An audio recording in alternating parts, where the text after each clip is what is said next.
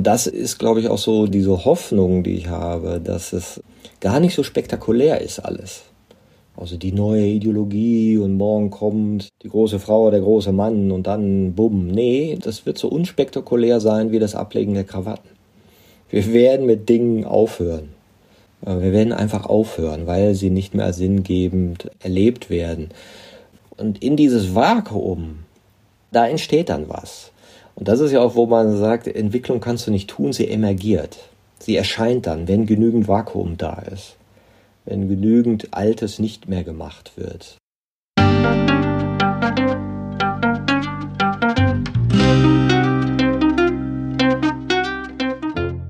Schön, dass du wieder reinhörst. Ich begrüße dich ganz herzlich beim Ich Wir Alle Podcast. Wir bei Shortcuts laden hier interessante Personen ein, die uns zu den Themen Selbst, Team und Werteentwicklung inspirieren. Mehr Informationen zum Podcast, zur aktuellen Folge und unseren Angeboten findest du in den Shownotes und bei ichwiralle.com. Ich bin Maike Schäbitz und präsentiere dir heute ein Gespräch mit Martin Permantier. Im Mai 2023 erscheint Martins neues Buch Haltung erweitern als Nachfolger seines Buches Haltung entscheidet. Als Vorgeschmack auf das neue Buch präsentieren wir eine sechsteilige Podcast-Serie. In der heutigen sechsten und letzten Folge wollen wir einen Ausblick zu den Themen der vorangegangenen Folgen geben. Bevor das Gespräch beginnt, noch der Hinweis zu unserem Netzwerk für Wachstumsgefährtinnen. Auf haltung-erweitern.de findest du unsere Community mit Infos, Tipps, Events, Gruppen und ganz vielen Austauschmöglichkeiten. Wir freuen uns riesig, wenn du dabei bist. Und jetzt wünsche ich dir ganz viel Inspiration und Freude beim Hören. Audio ab.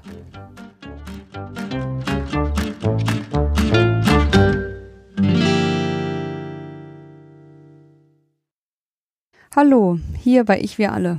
Hallo Martin. Hallo Maike.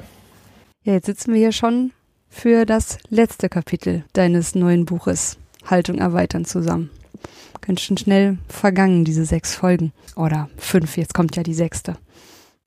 Solltest du als Zuhörender, Zuhörende in die Folgen eins bis fünf noch nicht reingehört haben, mm, wir nehmen hier eine Podcast-Serie zu Martins neuem Buch Haltung erweitern auf. Und das Buch umfasst sechs Kapitel und ja, mit der heutigen Folge gibt es eine Folge zu jedem Kapitel des Buches. In den Folgen 1 bis 5 ging es um die Selbstentwicklung, dann um die Team-, Organisations- und Kontextentwicklung. Und ja, in der heutigen Folge wollen wir nochmal ein paar Gedanken und Perspektiven, ja, vielleicht so ein bisschen zusammenführen und vor allem einen Ausblick geben. Martin, wir könnten ja direkt mit einem persönlichen Ausblick starten. Mm, in Organisationen fragst du ja gerne, was ist heute in eurer Kulturrealität, was ihr euch vor drei Jahren noch nicht vorstellen konntet?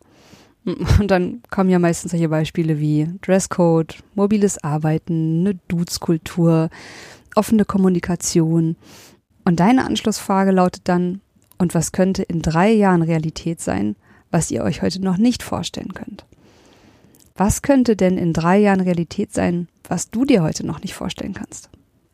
Ja, das ist immer eine herrlich äh, schräge Frage. Was kannst du dir nicht vorstellen, sag mal. Ne? Und gleichzeitig ist es ja das, was so am Rande der Gewahrwerdung ist. Mhm. Also wo du irgendwie fühlst, ja, da könnte ein Potenzial sein, da könnte was daraus entstehen, aber ich weiß es nicht genau. Ne? Und das ist für mich auch interessant, was ist seit dem letzten Buch entstanden. Äh, das ist dann ja vier Jahre her. Wenn ich jetzt sagen würde, okay, was könnte daraus entstehen, dann hat es mit den Menschen zu tun, die in mein Leben getreten sind und die auch für ganz viel Verbindung gesorgt haben und Neues haben entstehen lassen. Ja, also was könnte ich mir noch nicht vorstellen? Ich glaube, eine Sache, die so am Rande meiner Gewahrwerdung ist, dass ich halt gerade in unserem Netzwerk Haltung erweitern merke, ja, wir versuchen ja Themenpaten zu finden und Leute thematisch zusammenzubringen, dass ich mir noch nicht vorstellen kann, dass daraus vielleicht auch sehr konkrete Initiativen entstehen und Projekte entstehen und Experimente entstehen. So ein paar starten ja schon ähm, und dass das vielleicht eine Dynamik haben könnte. wo man sagt, Mensch, wenn du dich für Haltungen erweitern interessierst, da gehst du mal hin, lernst Leute kennen, redest mit denen, vernetzt dich themenspezifisch mit denen und plötzlich kriegst du einen anderen Speed in dem, was du gerade machst, weil du dich mit anderen verbunden hast, weil du von den Erfahrungen der anderen profitieren kannst. Gleichzeitig bin ich jetzt auch nicht so dreamy, dass du sagst, ah, in drei Jahren ist alles gut, ja, sondern wir werden ja mit der Gleichzeitigkeit von Phänomenen und der wahrscheinlichen Erhöhung von Spannungen schon leben. Und gleichzeitig, wenn wir erkennen, dass diese Spannungen ja immer Phänomene sind, wo wir um neue Antworten ringen, sind sie auch immer Wachstumserscheinungen. Und wenn alte Logiken aufhören, neue anfangen, dann ist das immer ein bisschen turbultig. Und da könnte ich mir aber vorstellen, dass dieser Versuch mit dem Modell äh, verschiedene Landkarten zu bieten, diese Phänomene vielleicht zuordnen zu können, äh, diese Prozesse vielleicht einfacher geführt werden können. Wir haben ja sehr viele Karten gemacht oder Modelle erweitert, wo man sagen kann, ja, okay, you're, wie sagt jemand, you're taking it a bit too far, ja, also man kann es vielleicht auch nicht immer auf alles so beziehen. Und es ist dann nicht immer genau so, dass es mit jeder Haltung genau diese Entwicklungen geben wird, die da beschrieben sind. Und gleichzeitig geht es aber um das Prinzip, dass erweiterte Haltungslogiken Räume eröffnen, mehr Möglichkeiten schaffen. Wenn das an mehr Stellen erkannt wird, dann wäre das auch so etwas, was ich mir noch nicht vorstellen kann, aber erahne, dass das vielleicht entstehen könnte. Mhm. Ja, als du gerade so vom Großwerden der Community gesprochen hast und von all den Initiativen und Bewegungen, die aus so einer Vernetzung entstehen können, hatte ich das Gefühl, dass ich das für überhaupt nicht unwahrscheinlich halte. Also alleine wenn ich hier unseren Podcast und auch dich betrachte, was da passiert ist in den letzten drei Jahren an Kontakt, an Austausch, an Netzwerk, das hätte, glaube ich, keiner von uns vor drei Jahren irgendwie geahnt. Ja, das Interessante ist ja, die Veränderung von Kultur nimmt man nicht so wahr, weil es so was Innerliches ist. Und wir haben es mal zusammengefasst in einem Workshop, warum tragen wir keine Krawatten mehr? Ja, und dann hast du so gemerkt, es hat ja keiner angeordnet. Hat keiner gesagt, ab dem 1.1. lasst ihr das, ne? sondern das hat sich so eingeschlichen. Erst hast du es dann nicht im Team gemacht, dann nicht mehr beim Chef, dann nicht mehr bei der Bank, dann nicht mehr bei sonst wem, ja, und irgendwann hast du gesagt, nee, brauche ich nicht mehr. Ne? Und es ist ja eine Kulturpraxis, die irgendwo sich so ausgeschlichen hat. Und so ähnlich sind die Phänomene, wenn wir so Kulturexpeditionen machen.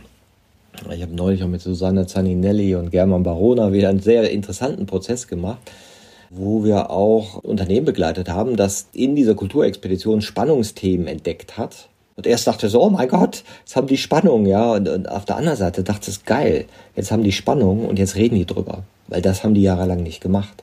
Mhm. Ja, und auch wieder dieses Phänomen allein, dass wir drüber geredet haben, hat es schon verändert, ja. Und das sagen die oft noch so Kulturexpeditionen, wenn wir dann so sechs Monate zusammen unterwegs waren. Ja, irgendwie reden wir anders miteinander, ist alles viel offener. Wir können viel mehr Dinge zum Thema machen. Aber so, was sich jetzt genau verändert hat, kann ich gar nicht so sagen. das äh, finde ich ganz interessant, dass das schleichende Prozesse sind, die manchmal unspektakulär aussehen von außen und trotzdem ganz, ganz viel in den Unternehmen verändern. Mhm. Ein anderes Phänomen fand ich auch äh, interessant, das machen wir manchmal da auch, dass wir Kollaborationsplattformen mit einführen und das mache ich mit Steffi Gröche und sie sagte so, ah, das Thema Haltung wäre so wichtig, weil das oft übersehen wird. Man denkt immer nur, das wäre eine Methode, man schult die, so geht Team, so geht dieses Intranet, dann habt ihr das zu bedienen und dann ist schön. Dass aber auch eine andere Kulturpraxis, eine andere Haltung in der Kommunikation, eine andere Art der Besprechbarkeit damit verbunden ist, wird oft nicht gesehen. Machst du das, stößt du immer ganz typischerweise am Anfang auf Widerstände, die sich dann durch Referenzen und gelebte Beispiele dann so langsam auflösen. Ja, und äh, hatten wir neulich das Phänomen, hatten wir es ein halbes Jahr durch mit einem Unternehmen und da kamen neue dazu, die die gleichen Widerstände hatten wie die anderen, die die vor einem halben Jahr hatten. Und dann haben die erst gemerkt, ach guck mal, die sagen ja das Gleiche, was wir vor einem halben Jahr gesagt haben. Mhm. Und daran konnten sie sehen, wie sich ihre Kultur des Miteinanders in der digitalen Kommunikation in dem Fall verändert hatte. Ah, spannend. Ich hatte jetzt auch gerade zu den Gedanken, dass diese Spannung, die du da gerade angesprochen hast, eben auch dieses, ja, du hast es, glaube ich, tumultartig genannt und die Unruhe, die mit Transformationsprozessen, mit all den Umbrüchen und anscheinend auch irgendwie mit unserer heutigen Zeit einhergeht, dass es eine echt gute Idee ist, das als ein gutes Zeichen zu begreifen. Und nicht als etwas, was wir weghaben wollen, damit wir wieder unseren Frieden haben, sondern ein Satz, den ich dazu auch öfter höre, ein Geburtsprozess ist auch nicht gerade was sehr friedliches. ist ja auch meistens eine, eine Angelegenheit, wo man sich manchmal fragt, wie kann das Wesen, das da gerade geboren wird, auf ein gutes Ende hoffen? Woher kommt diese Hoffnung? Und wenn es immer mal wieder gelingt, uns vielleicht auch mit gegenseitiger Unterstützung in diese Unruhe und, und in das Wackelige gerade so ein bisschen mehr rein zu entspannen, dann ist da bestimmt in vielen Momenten was gewonnen. Ja, das ist ja ganz interessant. Sigmund Freud hat das ja mal die Kränkung der Menschheit genannt. Ne? Mhm. Und, und, das fand ich auch ganz interessant, weil wir oft sagen, mit diesem Wandel, den wir in der Gesellschaft haben und so, geht eben auch ein Identitätswandel einher. Auf individueller Ebene. Ja, wer bin ich denn, wenn ich nicht mehr der Herr Doktor bin? Wer bin ich denn, wenn ich nicht mehr der Schlauste bin, sondern irgendein Computer schlauer ist? Ja, wer bin ich denn, wenn mhm. ich hier nicht mehr die Macht habe und den, die anderen kontrolliere? Ne? Das heißt, es braucht immer eine Identitätsveränderung und dieses Loslassen von dem, der ich glaubte gewesen zu sein, ist halt ein tumultiger Prozess. Und auf kollektiver Ebene hat Sigmund Freud das eben in die Kränkung der Menschheit gebracht und das fand ich ganz interessant. Er sagt halt, die erste ist sozusagen die kosmologische, kopernikanische Wende. Wir sind nicht der Mittelpunkt des Universums. Könntest du sagen, die selbstorientierte Haltung denkt ihr, ich bin der Mittelpunkt der Erde, ne? alles dreht sich rum, da sind Götter am Himmel und die interagieren mit uns und haben irgendwelche Pläne. Und plötzlich stellst du fest, nee, ist anders. Ne? Nicht nur, dass so die Erde nicht der Mittelpunkt ist, die Sonne ist es auch nicht. Wir sind irgendwie ein kleiner Klecks am Rande einer Galaxis. Und die zweite Kränkung, die er beschreibt, ist die Evolutionstheorie. Also wir stammen vom Affen ab. Wir sind nicht Gottes Schöpfung. Der hat uns nicht irgendwie aus Lehm geformt oder welchen anderen Schöpfungsmythos du auch nehmen willst, sondern wir sind sozusagen aus der Welt geboren, ja, aus, aus der Ursuppe. Und die ganzen dualistischen Theorien zur Weltentstehung erweisen sich irgendwie nicht als korrekt. Und damit auch gemeinschaftsbestimmte Wahrheiten. So ist das, so ist die Welt, das ist die Ordnung die ganzen Ordnungen sind nicht haltbar. Damit auch der Übergang in ein mehr rational funktionales Denken. Und jetzt kam Freud selber und er nannte halt die Kränkung des rational-funktionalen, sozusagen die Psychologie, dass wir eben nicht, ich denke, also bin ich, ne, sondern wir sind keine rationalen Wesen, die sich selbst steuern, sondern das ist die psychologische Kränkung. Es gibt eine Innenwelt mit Gefühlen, die großen Einfluss auf uns haben und wir haben vielleicht auch nicht so den freien Willen, wie wir uns das so in dieser Kontrolldenke vorgestellt haben. Ne? Und jetzt kommen ja neue Kränkungen dazu. Ne? Und man könnte sagen, ja, okay, was gibt's denn noch? Man sagt vielleicht die technologische Kränkung oder vielleicht auch diese Kränkung, dass die Aufklärung und die damit verbundene Freiheit äh, man hat ja die Idee, wenn wir uns alle bilden, wenn wir eine Gesellschaften finden, die demokratisch sind, wo wir frei sind, äh, wo wir the pursuit of happiness machen können, dann wird alles gut. Und jetzt stellen wir fest, nee, die Aufklärung und geistige Freiheit hat nicht zu einem vernünftigen Umgang mit der Welt geführt. Auch mit Bildung und Technik beherrschen wir eben nicht den Umgang mit der Welt. Irgendwie war es das auch noch nicht. Also mhm. dieses eigenbestimmte Ideal Freiheit für alle und dann wird alles gut, scheint nicht so richtig aufzugehen. Und das dämmert uns ja jetzt vielleicht so ein bisschen. Mhm. Wäre vielleicht die vierte Kränkung. Gibt es verschiedene Beispiele. Jetzt könnte man sagen, ja, okay, was ist denn die nächste Kränkung? Ja, vielleicht ist es ja die digitale Kränkung. Jetzt haben wir die großartige vernetzte Welt. Jetzt kommen da so Sachen wie ChatGPT und du merkst plötzlich, oh, die sind ja smarter als unser Expertenwissen. Ja, und vielleicht können die mit vernetzten Überlegungen anders umgehen, als wir das können.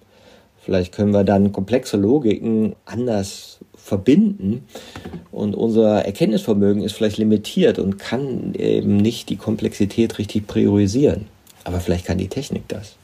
Mhm. Das ist ja wie mit dem Taschenrechner, wo du gemerkt hast, nee, müssen wir verbieten, weil dann können wir nicht mehr rechnen. Dann denken wir jetzt, ah nee, diese KI müssen wir verbieten. Dann hören wir ja auf zu denken. Und du denkst so, ja, es könnte aber auch was anderes sein. Es könnte ja auch ein totales Tool sein, mhm. was uns anerkennen lässt, dass der Mensch vielleicht überfordert ist. Ja, und er braucht ein Hilfsmittel, um damit umzugehen. Und vielleicht ist das so eine andere Art der Kränkung, eben zu akzeptieren, dass diese Vielheit erkennen und das ganze Wissen zu haben und alles digital vorhanden zu haben, auch nicht reicht. Mhm. Letztens hat jemand gepostet, dass in der KI, ich glaube, es ging um eine Abschlussprüfung für ein Medizinstudium, dass die eben innerhalb von ein paar Sekunden mit Bravour bestanden wurde, wo ja vermutlich auch einfach viel Faktenwissen abgefragt wird. Und ich denke mir dabei, ich fühle mich dadurch irgendwie nicht gekränkt, dass ein Computer einen Haufen mehr Fakten innerhalb von einer Sekunde ausspucken kann, als ich das kann. Vielleicht könnte es ja auch ein Hilfsmittel und ein Bewusstwerdungsprozess dahin sein, welche Qualitäten haben wir noch? Uns noch bewusster zu werden, was unterscheidet uns von einer KI? Wenn das ganze Faktenwissen abgefragt werden kann, vielleicht können wir uns auf das konzentrieren, was uns wirklich menschlich macht. Ja, und, und äh, oft ist die Identitätsbildung ja dadurch gekennzeichnet, ich bin das, was ich weiß. Also so wirst du auch in unserem kulturellen System honoriert. Wenn du ein Experte bist, super, du weißt Bescheid. Du bist ja super Experte oder Expertin für irgendwas, sagen alle klasse. Äh, jetzt merkst du so, mh, hm, könnte in vielen Bereichen verloren gehen. Diese Identität durch Expertise. Wer bin ich denn, wenn ich nicht mehr der Schlauste bin oder die Schlauste? Ist wie beim Schachspielen. Ja, du hast ja auch ein Ding, das dich immer besiegen wird. Und gleichzeitig merkst du so, ach, von dem kannst du lernen. Und jetzt läuft ja gerade die Schach-WM, ich verfolge das so ein bisschen, hm. weil die sich immer überlegen müssen, wenn die nur das machen, was die KI macht, ja, oder der Schachcomputer, ist ihnen auch nicht mitgeholfen. Sie müssen sich Musterbrüche überlegen. Sie müssen sich auch überlegen, was hat die noch nicht gedacht, um daran zu gehen. Also ich sehe es auch als durchaus eine Möglichkeit, kreativer zu werden, ohne Hilfsmittel Komplexität bewältigen zu können. Aber es führt auch zu einer Kränkung. Ja, weil wie du eben sagst, weil unser Bild als die Schlausten, die Krönung der Schöpfung und die Intelligenz und das haben wir allen anderen voraus, sieht halt bescheiden aus im Vergleich zu dem, was im Bereich der Mustererkennung und umfasst ja nicht alle Bereiche des Lernens, aber doch in vielen Bereichen des Wissens uns so eine Maschine dann voraus hat und wahrscheinlich in ein paar Jahren einfach in unseren Alltag einfließt, ohne dass wir es merken, weil wir werden dann anders suchen, wir werden uns anders Wissen erschließen. Ich benutze es jetzt manchmal auch in äh, Workshops. Neulich war ich auch bei einer Stadtverwaltung und dann habe ich dann ChatGPT gefragt, äh, da ging es um Werte. Welche Werte würdet ihr dieser Stadt vorschlagen? Welche Führungsleitlinien wären denn sinnvoll? Worauf sollten die achten? welche Stadtverwaltung sollten die sich als Beispiel nehmen? Ja, was könnten Hindernisse sein, denen die vielleicht begegnen? Und du hast schon unglaublich viel Material, was jetzt auch nicht Spökes ist, aber wo du dann ja sagen kannst, ah, das ist immer interessant. Und was fehlt? Welche Perspektive ist dann noch nicht drin? Mhm. Weil was ja diese Mustererkennung noch nicht kann, ist innere Widersprüche formulieren, Ambivalenzen formulieren, sowohl als auch, weil sie erlebt ja keine inneren Widersprüche, was wir aber tun. Mhm. Und da ist ja sozusagen die Entwicklungspotenzial. Aber auf jeden Fall wird es unser Bild als Menschheit verändern und könnte zu einer der weiteren Kränkungen nach den drei von Freud genannten gezählt werden. Mhm. Mhm. Was war denn für dich neu oder was ist für dich im Schreibprozess des Buches neu entstanden? Ja, sind viele Sachen, die dann ja auch nochmal in der Beschreibung für mich selber klarer werden und manche Ansätze, wo ich so jahrelang so auch überlegt habe, wie kann ich es ausdrücken, sind so ein bisschen schlüssiger geworden und teilweise ist es aber trotzdem noch a work in progress. Und eine Sache, die mich besonders interessiert, ist, wie sind eigentlich Narrative konstruiert? Also wenn wir sagen, das Ganze ist sprachlich, wie erzählen wir uns eigentlich die Welt? Wie machen wir diese Sinngebung und welche Muster sind eigentlich in diesen Konstrukten? Und da hat mir sehr auch der Austausch mit Michael Müller und Christine Erlach geholfen, die sich eben mit narrativen Organisationen befassen. Und jetzt witzigerweise gibt es ein neues Heft von ähm, der Zeitschrift für Organisationenentwicklung. Es wird einmal, wo die beiden auch auftauchen und ich mache auch einen kleinen Artikel und auch noch Tobias Greve und Pivi Scamperle, die sich auch eben mit Storytelling beschäftigen. Und besonders hat mir der Austausch geholfen mit Stefan Baumann von Sturm und Drang. Da ging es so darum, was können denn neue Narrative sein für die Zukunft? und wie haben sich vielleicht Narrative auch entwickelt in der Gesellschaft. Also was haben wir uns erzählt, worum es geht. Ne? Das finde ich ganz spannend, wenn du dir mal anschaust, wie ist das aufgebaut. Also was ist so die gängige Erzählung. Da gibt es eben die reduktionistischen Erzählungen ich check ja alles, die Systeme sind Mist, die muss man alle zerstören, also ich kämpfe gegen die Welt, der Lonesome Cowboy, ne? eher die selbstorientierte Version von einer Ich-Erzählung, wie du es im Film siehst, wie ein Donald Trump die vertritt. Ne? Ich mach das weg, ist ja lustig, habe ich neulich gesehen, wie er erzählt hat, wie er den Krieg in der Ukraine in einem Tag lösen würde. er würde halt Putin sagen, ich habe die viel, viel größeren Waffen, ich habe viel mehr, ich bin viel gefährlicher und wenn du noch einmal das N-Wort nimmst, was für ihn für Nuclear steht, dann werde ich dich das spüren lassen. Also so, und dann würde der natürlich, weil er so schön gedroht hat und weil er der größere und mächtigere ist, das N-Wort nicht mehr benutzen. Und denkst okay, ja, eine Art des Storytellings, eine Art der Agitation, ja. Wie erzähle ich die Geschichte und was ist das Muster dahinter? Ne? Und dann gibt es die anderen Muster, die agitatorischer sind, wo du sagst, es braucht ein System, das irgendwie das Leben zügelt. Ja, und dann aber auch irgendwie zu Spannung führt. Also was verhindern oder bewahren. Systeme, die alles regeln. Vorschriften, die alles dann zum Guten führen. Kulturkonzepte, so muss das sein. Wenn alle Menschen nur so wären, dann wäre es ja gut. Ja, also wie wir uns das in dieser Haltung eher erzählen. Und in der rationalistisch-funktionalen Haltung reden wir halt eher so vom Optimieren. Da gibt es irgendeine Spannung und dann müssen wir Systeme erzeugen, die das Leben regulieren und immer rumoptimieren. Mhm. Also wir sind immer damit beschäftigt, rum zu optimieren und das Leben muss sich an die Systeme anpassen. Im Endeffekt geht es darum, das System zu erhalten. So sind ja auch die Narrative. Das geht nicht, weil, das ist unmöglich, weil.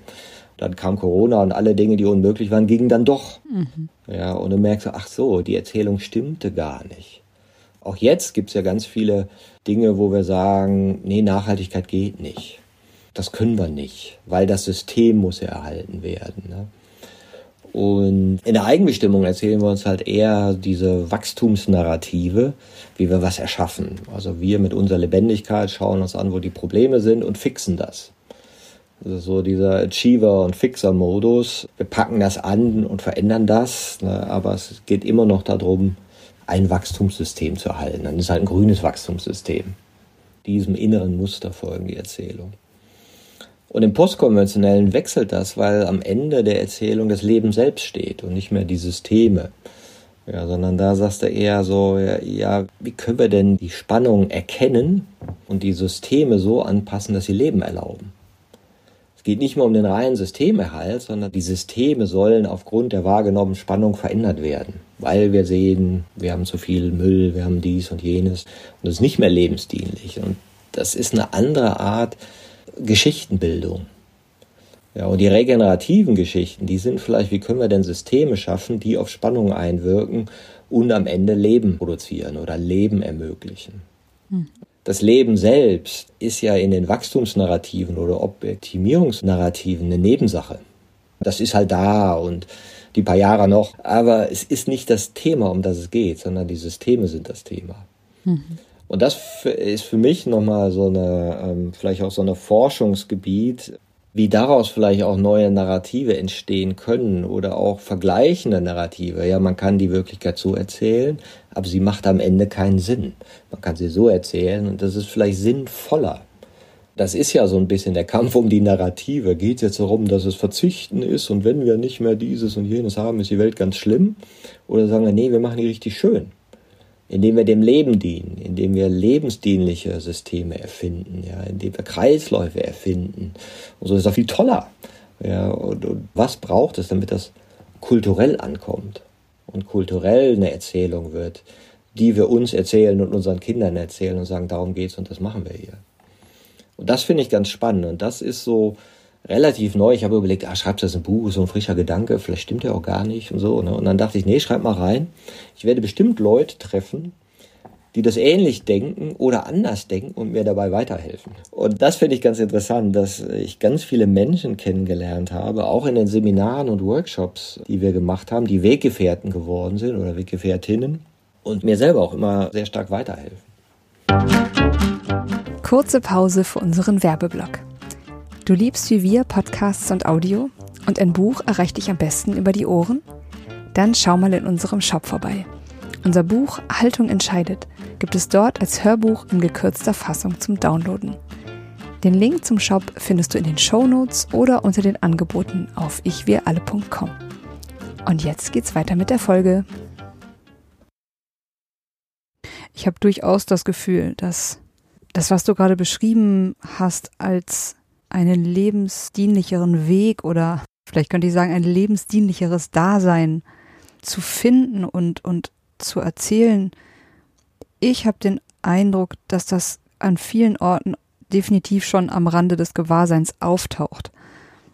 Wenn ich mir überlege, was alles zugenommen hat und, und aus, aus dieser Perspektive heraus größer geworden ist an Nachhaltigkeitsgedanken, Food Coops, immer weniger Menschen haben ein Auto, immer mehr Menschen hinterfragen ihren Lebensstil, immer mehr junge Menschen machen es komplett anders und ja, auch wir hier mit, mit den Jurten, ja, vielleicht kennt das jemand, der hier zuhört.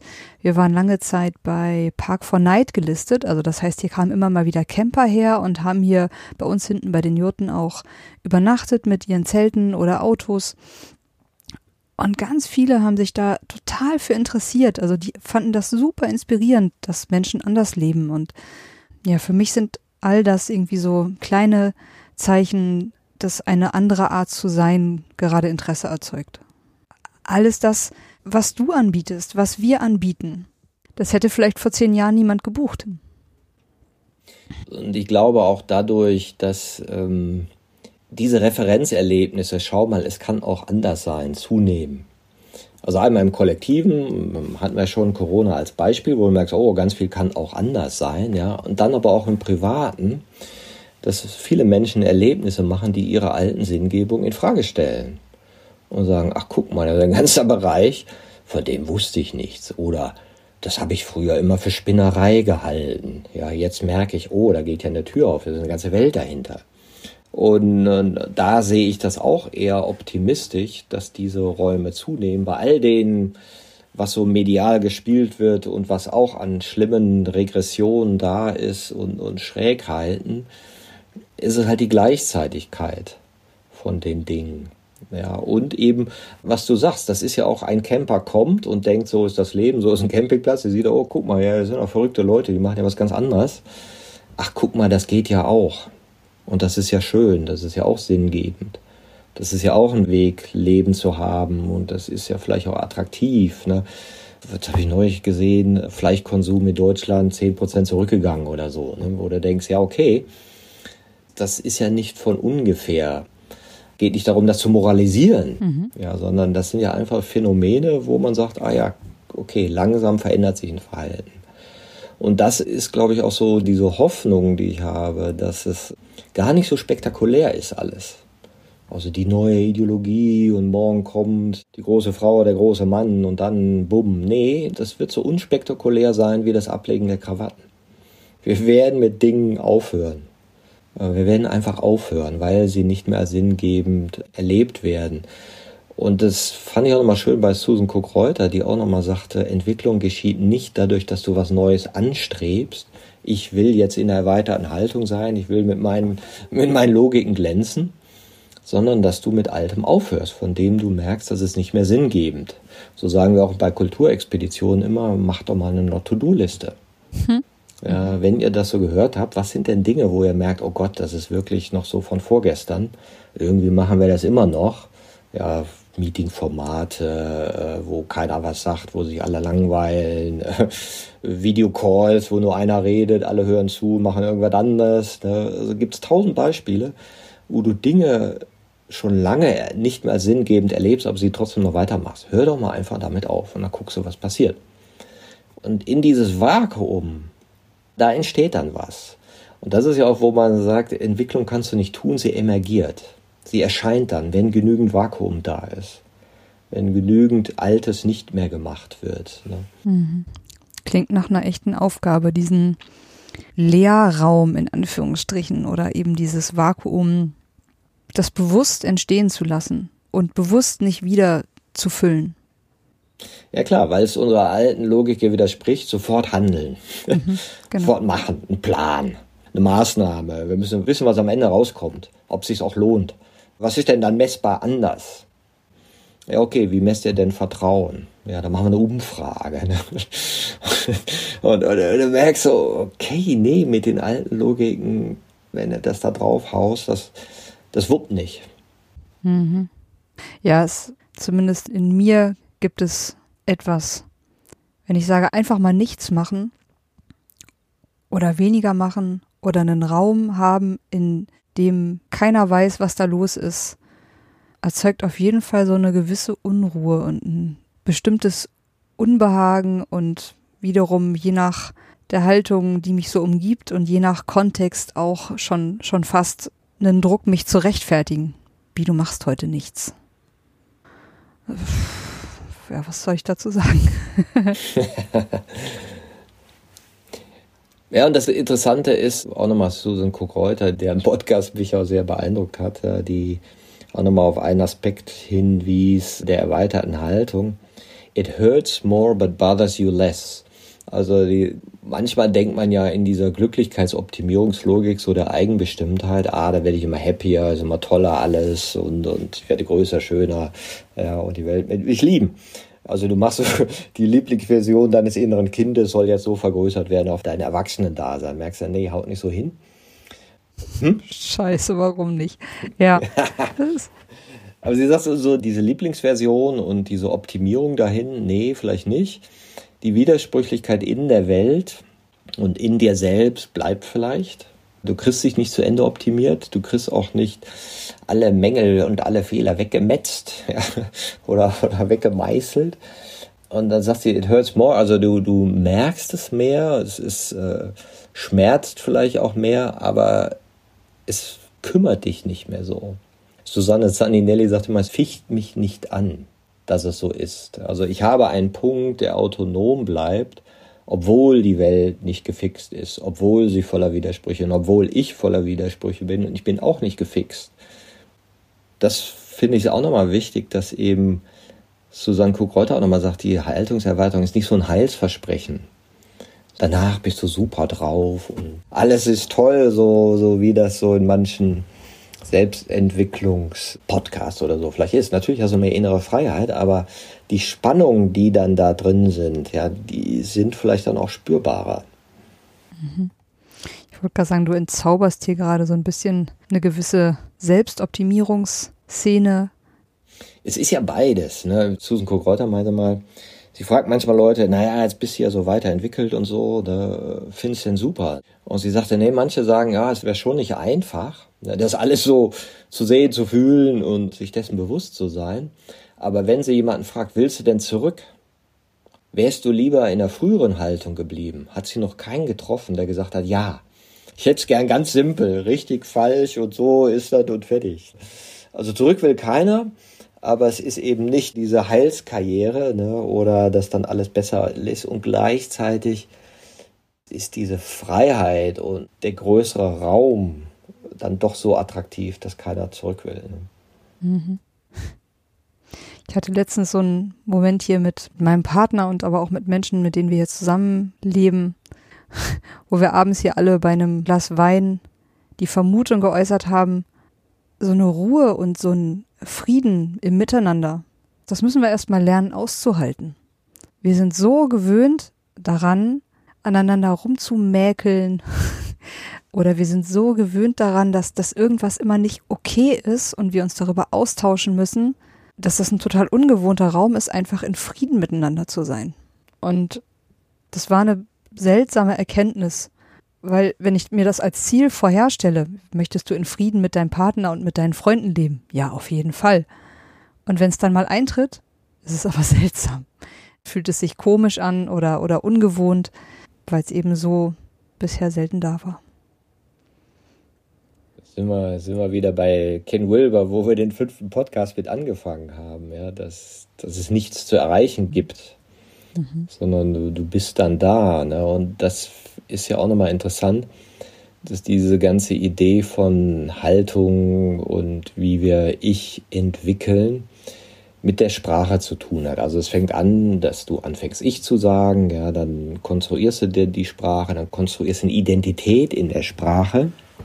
Ich bin der, der und dann wird das überhöht, dann findest du deine Stärken, dann optimierst du das, sagst, boah, super Version von mir und dann dekonstruierst du es wieder. Mhm. Und danach kommst du ja in das Transpersonale, wo man sagt, die Notwendigkeit, ein Ich zu konstruieren, wird aufgegeben. Ja, ich finde das immer noch eine geniale Formulierung von Thomas Binder. Und dieses Konstruktbewusstsein, wo du siehst, ach guck mal, ja, das ist ja alles irgendwie eine Erzeugung aus der Sprache. Und kommst wieder zu dem selbst, jetzt kannst du vorsprachlich oder nachsprachlich sagen, ja, mhm. was das Leben nochmal so purer wahrnimmt wo, wo man sagen kann, ah, werdet wie die Kinder oder mhm. wie immer wie du es ausdrückst, aber dieses so, was man ja manchmal so vielleicht in diesen Momenten Good Company, also gute, gute Mitmenschen in der Natur und irgendwie so sagt, ja, so ist alles richtig, es ist da, ich bin da. Ne? Und da wieder hinkommt, wo du irgendwie schon warst, von mir aus als Kind, in diesem Wohlwollen der Welt gegenüber und diesem Urvertrauen, aber du hast diesen Weg durch diese Sprache gemacht und durch diese Ich-Bildung. Mhm. Ja, und, und die ja auch mit der Bewusstheit zu tun hat. Das heißt, über Sprache entsteht ja auch wieder Bewusstsein. Mhm. Ja, was du ohne die Sprache nicht haben könntest. Du könntest nicht denken ohne Sprache. Ne, oder schwierig. Ne? Und das sagte auch Susanne Kuck-Reuter ganz schön. Die sagte, für eine Weile wird es alles ganz schön kompliziert und komplex. Und man, man geht in diese Komplexität rein und dann in den späten Haltungen wird es wieder einfach. Mhm. Ja, und dann dachte ich so, ach so, da bin ich noch in der komplizierten, weil ich bin noch hier Modellbauen, dachte ich mir so. Ne? Und noch hier gucken und da gucken, weißt du, und die ganze Komplexität von Konstrukten erfassen, um dann wieder zu was Simplerem zu kommen. Ja, und dann bist du vielleicht bei dem, was dann Zen oder Buddhismus oder sonst wie dann auch noch sagen, was vielleicht in als Ausblick der Erweiterung nach hinten raus noch kommt. Ne? Mhm. Ja, ich meine, im Buch hattest du das so schön als ein Labyrinth der Sprache und Identifikationen beschrieben, durch das wir mit der Sprachbildung durchgehen und am Ende bestenfalls vielleicht wieder einen Weg, ja, du hast es, glaube ich, eben schon so ein bisschen gesagt, nicht zurückfinden aber uns wieder auch mehr von Sprache lösen. Es gibt ja so viele Phänomene und, und Erlebnisse, von denen ich immer öfter sagen würde, was ich da erlebt habe, kann ich dir nicht erklären. Muss ich auch nicht. Ja, und in dieses Sein da wieder mehr einzutauchen. Und das ist ja interessant, weil das, äh, also diese Verbindung mit dem, ich sag's ja ein bisschen, das, was über die Sprache entsteht, sind die Ichs. Und das, was das wahrnimmt, sozusagen das beobachtende Selbst, was der Beobachter beobachtet, also das ist vielleicht das Selbst, ja, gibt es ja verschiedene Arten, das zu formulieren. Und dass das Selbst immer da ist. Mhm. Ja, aber die Bewusstwerdung davon, die geht eben irgendwie noch parallel über Sprache, Konstruktion, Dekonstruktion, ja. Aber du kannst in jeder Haltung eben auch als Kind nochmal diesen Selbstkontakt haben und nochmal dieses Wunder deines Lebens. Boah, da bin ich. Und jeder Mensch hat diese Juwelen an Momenten, an, an Leuchtturmerlebnissen, wo du warst. Ich bin da, ich, ich bin und alles ist richtig. Ich bin mit dem Sein verbunden. Ich schaue ja durch meine Augen in diese Welt. Ja, und, und das läuft sozusagen noch jenseits von Ich-Entwicklung und Haltungserweiterung. Und gleichzeitig ist die Haltungserweiterung etwas, was den Zugang dazu vielleicht einfacher macht. Hm. Martin, was hast du denn für ja, Zukunftspläne, Ideen, Pläne, ne? Pläne, große Pläne, Fünfjahrespläne. Nein, aber was hast du so für Ideen und Impulse für die nächste Zeit? Ja, klar, es ist so mit den Plänen und gleichzeitig ist es ja so, Möglichkeitsräume zu schaffen, ja, wie auch hier unser Podcast, ich, wir alle, für mich ein Möglichkeitsraum ist, mit Menschen in Kontakt zu kommen und Leute einzuladen. Ich hoffe jetzt, wo ich mit dem Buch durch bin, mehr Zeit wieder für zu haben. Das ist etwas. Und äh, das andere sicherlich die Kulturexpedition, die wir in Unternehmen machen. Da bin ich sehr darauf gespannt, was auch immer noch so eine Forschungsreise ist zwischen wie viel Anregung braucht es und wie viel Vorgabe braucht es und wie viel entsteht selbst aus den Menschen. Ja, das, da bin ich auch noch so immer im Prozess. Ich mache ja viel mit Jens Hollmann zusammen und jetzt auch mit Pascal Miseres im Agilitätskontext. Also was braucht es eigentlich an planerischen Halt ne, oder an Vorgaben, wenn Menschen sich entwickeln wollen, ihre Organisation? Und was braucht einfach nur Räume, wo dann aus denen selbst etwas entsteht, weil die Ideen schon da sind, weil die Spannungen schon wahrgenommen werden? Also das ist sicherlich etwas, was in nächster Zeit sehr spannend sein wird. Da gibt es auch diverse größere Organisationen, die sich da auf die Reise machen wollen. Das finde ich sehr schön, auch immer sehr schön, wenn ich in den Organisationen ein Gegenüber habe oder ein Team gegenüber habe, die sagen, ja, wir verstehen das, ja, wir finden deine Landkarte super und lass uns zusammen was ausprobieren. Das ist klasse.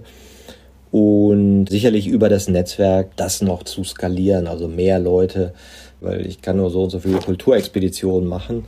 Gleichzeitig gibt es ganz viele Gebiete, die ich auch noch hochspannend finde, gerade äh, was Bildung angeht. Ähm, wo ich mir auch vorstellen könnte, dass viele gute Sachen entstehen, äh, auch im Kontext mit der Initiative Energizer.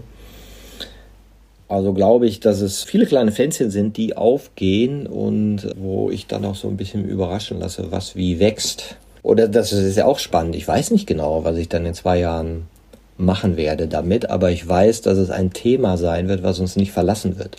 Mhm. Also nicht, dass man in drei Jahren sagt, ach du mit der Ich-Entwicklung und so, das interessiert keinen mehr, wir entwickeln uns nicht mehr. Ne? Das, das war mal früher, das war so eine Mode. Jetzt haben wir unsere Art gefunden zu leben und jetzt hört das auf mit der Evolution. Also Kultur wird sich weiterentwickeln und ich glaube eher, dass es präsenter sein wird und eher auch noch Teil der Allgemeinbildung von Führung und auch vielleicht wichtig, dass es Entwicklung ja kein Zwang ist oder dass, dass Menschen sich entwickeln müssen, aber dass natürlich im Führungskontext oder politische oder gesellschaftliche ähm, Kontexten das schon hilfreich sein kann, mehr in erweiterten Haltung zu kommunizieren und vielleicht sinngebende Prozesse zu etablieren. Ja, und, und davon Teil zu sein mit anderen, das reizt mich schon sehr. Mhm. Ich drücke uns da auf jeden Fall die Daumen. Das ist noch mehr als sowieso schon in den letzten Jahren ein zentraleres und ja fast schon normales und auch immer salonfähigeres Thema wird. Die Zeichen scheinen da sehr, sehr gut zu stehen. ja, Martin, jetzt könnte man noch sagen, nach dem Buch ist vor dem Buch. Schon ein drittes Buch in Planung. Erst ein bisschen früh die Frage wahrscheinlich. Na, was ich ja ganz spannend finde, natürlich habe ich, wie immer, wenn du ein Buch fertig hast ne, und dann liest es nochmal, dann denkst du, ah nee, müsste ich nochmal anders schreiben. Ah nee, da gehört ja das noch dazu. Ach, weil das natürlich jetzt auch über einen Zeitraum von vier Jahren entstanden sind und eine Freundin sagte zu mir mal, die Schriftstellerin ist ja, wenn du ein Buch schreibst, rechnet sie mit drei Seiten pro Tag. Und dann dachte ich, ja, ist ein bisschen wenig. Ne? Und jetzt merke ich so, nee, ist total realistisch. Das heißt, das Buch hat 350 Seiten, also weißt du, so 120 Tage musst du da rein investieren. Ne? Und wenn du überlegst, okay, das machst du über einen Zeitraum von. Und ich hatte ja noch ein super Team dabei, unter anderem hier Roshan Pinto, den ich auch noch erwähnen wollte, der ähm, Illustrator aus Sri Lanka, den ich da kennengelernt habe, der totale Hilfe war und die meisten neuen Zeichnungen gemacht hat dann überlegst du ja schon, okay, äh, zum einen hast du dieses Phänomen, du hast es fertig geschrieben und würdest es gerne wieder neu schreiben. Ja, weil, weil du denkst, ah ja, das nicht, ah, müsste es nochmal anders. Also irgendwann musst du sagen, ja, okay, jetzt ist los und es ist schon eine alte Version von dir selbst. Dann zu sagen, ja, okay, jetzt schreibe ich aber nochmal das Gleiche, nochmal anders und neu. Ne? Denkst du, nee, aber ich würde gerne, einen, äh, wenn ich es könnte oder wenn es zu mir kommt, ein, sowas wie einen Science-Fiction-Roman schreiben. Mhm. Wo du eben genau diese Entwicklung in Stories verpackst dass es eben über Bilder und, und Phänomene geht, wo du das eben so äh, nachvollziehbar machst, wie es sein könnte und vielleicht auch eine, eine Science Fiction erzählst, wo die Logiken sich wechseln. Mhm. Normalerweise hast du ja irgendwie die Logik in Science Fiction wird irgendwie Kampf gut gegen böse geführt, so wie was weiß ich für die Logiken vor 500 Jahren. Aber es gibt wenige Science Fiction, die soziale Innovationen haben. Wo du sagst, das ist eine andere Gesellschaft die anders denkt und andere Handlungslogiken für sich gefunden hat. Da gibt es einige Autoren. Ja. Aber äh, meistens wird doch das, was jetzt ist, irgendwie in die Zukunft projiziert mit größeren Kanonen, anderer Technik, Raumschiffen oder oder. Ne? Aber diese sozialen Innovationen, die glaube ich sind das Spannendere. Und wenn ein so ein Buch zu mir kommen würde, dann wäre ich geneigt, es aufzuschreiben. Aber vielleicht wird es auch was ganz anderes sein. Vielleicht äh, wird es auch nicht mehr ein Buch sein, sondern irgendwelche digitalen Sachen, die in Zukunft entstehen werden. Ich lasse mich mal überraschen. Mhm. Ja, na dann gucken wir mal, ob dein höheres Selbst, dein höheres Selbst dich ein Buch schreiben lässt. Dich muss es dann mich äh, zwingt, ein Buch zu schreiben. Ja. Es klingt total gut. Also schon mal Bilder und Ideen zu haben, wie es sein könnte, ist was super Schönes. Oh, Martin, ich bin ja fast so ein bisschen wehmütig. Jetzt haben wir hier diese sechs Folgen aufgenommen und ich freue mich total, dass wir das gemacht haben. Also war auch für mich mhm. eine, eine wirklich spannende Lernreise, hm, mich selber in das Buch so rein zu vertiefen, mit dir darüber in Austausch zu kommen. Ich habe da ganz viel Freude dran gehabt. Was nimmst du denn mit aus dem Buch? Du hast es ja jetzt schon gelesen. Mhm. Als Ausblick. Mhm.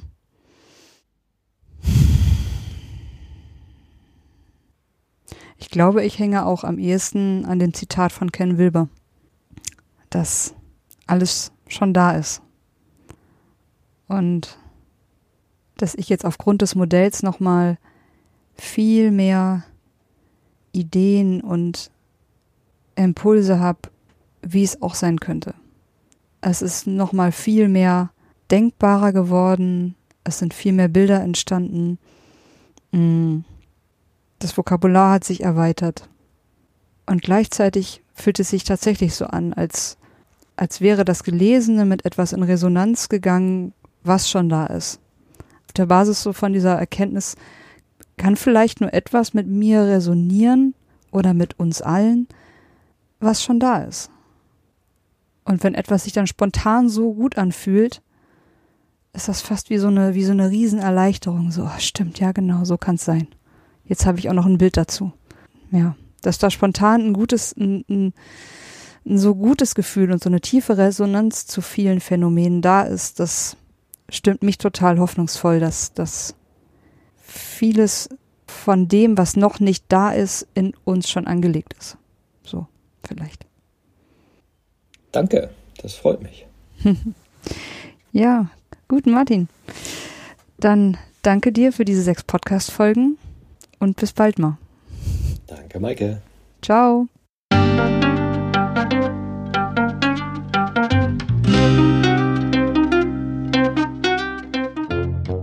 Das war eine Folge von Ich, wir alle, dem Podcast und Weggefährten mit Impulsen für Entwicklung. Wir bei Shortcuts begleiten und unterstützen Unternehmen bei der Entwicklung von zukunftsfähiger Führung, Kommunikation, Unternehmenskultur und Design.